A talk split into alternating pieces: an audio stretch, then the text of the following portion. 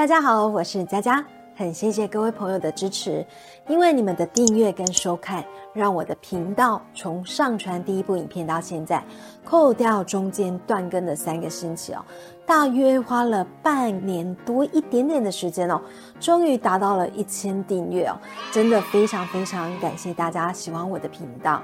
虽然我的频道只有我一个人默默的做，但是呢，我会尽全力制作好每一部影片。跟我们的观众朋友一起分享。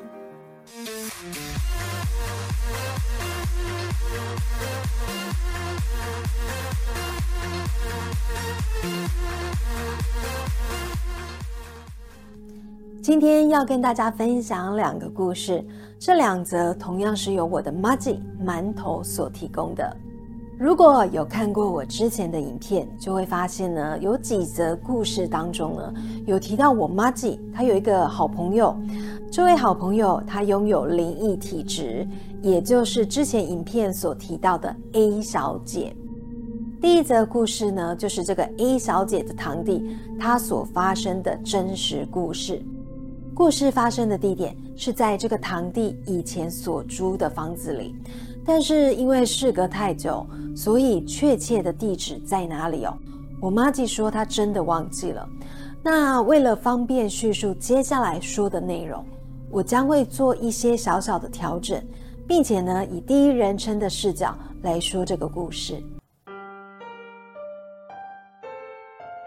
我是一个二十几岁的单身男子，由于工作的关系哦，加上想独立生活。所以我征求了父母的同意后，决定一个人搬到外面的房子居住，并且开启没有人管的爽日子。刚入住的时候，我非常的开心，因为终于可以离开家里，少了父母的唠叨，做什么事呢也不用担心被家人念。我觉得这样的生活真好，早知道呢，应该要早点跟父母要求搬出来自己住。由于我一个单身男子。所以当初选择房子的时候，只要求出入方便，租金不贵，隔音不要太差，房子呢里面最好有一些简易的设备，这样子我入住的时候就不用再花大钱采买家具。因此看了几间房子之后，我选择了一间租金最便宜的套房。选它的理由是这里的环境不错，屋龄也不高，而且。隔音也好，听不太到隔壁的声音。最主要的是，听房东说，这附近的房价、租金都很高。但是房东说呢，知道年轻人出来工作打拼哦，是一件非常辛苦的事，因为他也是这样子苦过来的，所以能给年轻人方便，他就尽量帮忙一些。刚好他对我的印象不错，又知道呢，我才刚从家里搬出来。所以特别给我很优惠的租金。听完之后，我当下就觉得这间房子就是它了，真的是捡到宝了耶！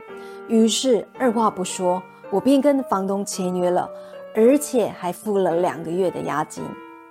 因为一边搬家一边工作，加上我为了省搬家费，所以呢，只能利用下班的时间先回到父母家，然后把我要用的东西哦。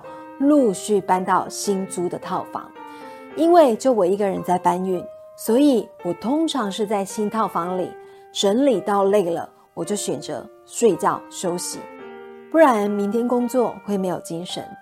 这间套房的隔音效果还不错，所以听不太到隔壁邻居的声音。也因为这样子呢，这间房子有什么声音哦，其实都听得非常清楚，尤其是在晚上。夜深人静的时候，刚入住的那几天哦，因为是自己搬家，所以累了我就跑去睡觉。但常常呢会在半夜听到奇怪的声音。可是由于呢刚搬进来实在太累了，所以呢我也不想要起床去检查到底是哪里发出的声音。有一天我睡到一半，那个奇怪的声音呢又传来了。这一次，因为没有像前几天那么累，所以我很仔细的听了一下，原来是水滴声。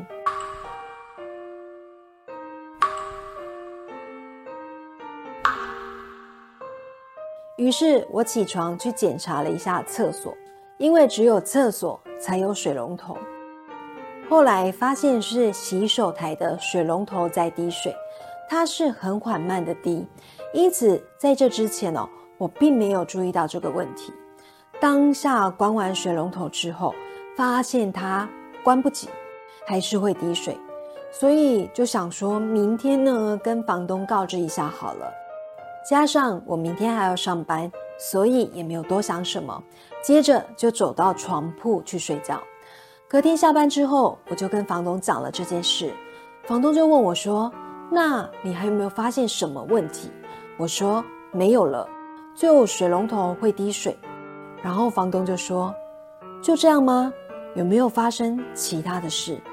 我当时只是想说，这个房东人真好，还会关心呢我住在这边有没有什么问题，不会因为呢不想要多花修缮的钱哦，所以随便打发房客。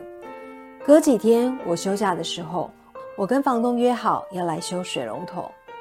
当天早上，他自己呢带着工具来帮我更换。修理好后，他又问我住的习惯吗？有没有其他的问题？我就说没有啊，睡得很好。除了那个水龙头会滴水之外，其他呢倒是没有什么问题。听完之后，房东就用一种很亲切的表情对我说：“住得好就好，没事就好。”送走完房东之后呢，因为休假。所以我就这样子爽废的过了一天。到了半夜睡觉的时候，我忽然感觉有人在拉我的棉被。因为当时哦睡得正爽，所以我也没想什么。结果半梦半醒间，我又感觉有人在拉我的棉被，而且越来越明显。正当我迷迷糊糊的时候，第三次。拉棉被的感觉更加清晰，我瞬间意识到不对劲，整个人马上清醒。然后呢，我就坐在床边，并且仔细的观察房间四周围。因为很恐怖，所以我很仔细的扫了一圈之后，我很清楚的看到一个老人，他背对着我蹲在床边。当我看到他的时候，我很想叫，但是我叫不出来。我也无法动，只能眼睁睁的看着他，然后全身冒冷汗、起鸡皮疙瘩，而且我还可以听到自己急促的心跳声。结果，那个老人竟然慢慢的转过头来，用很冷漠的声音跟表情对我说：“看什么看？”当他一讲出这句话的时候，我整个吓到，马上冲出套房，一直到白天呢才敢回到租屋处，然后也立马联络房东说要退租。房东知道这件事情之后呢，也没有说什么，很爽快的就让我退租了，也把两个月的押金还给我。我事后想了想，房东应该是知道这个老阿伯的存在，所以他才会问我。住的习不习惯，有没有其他的问题？还对我说没事就好。听完第一个故事之后，大家有没有觉得毛毛的感觉啊？那第二则呢？我们来一点玄幻的好了。这次的故事呢，还是跟 A 小姐有关，主角呢是 A 小姐的阿妈。我只能说 A 小姐的故事真多。第二则故事哦，虽然比较短。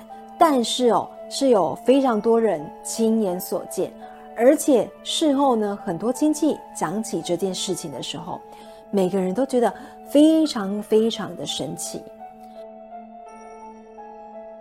A 小姐的阿妈是一位很慈祥的老人，由于 A 小姐有灵异体质，所以他对生死这种事的理解哦，就是人都会走到尽头，但是尽头的另一端。是重新的开始。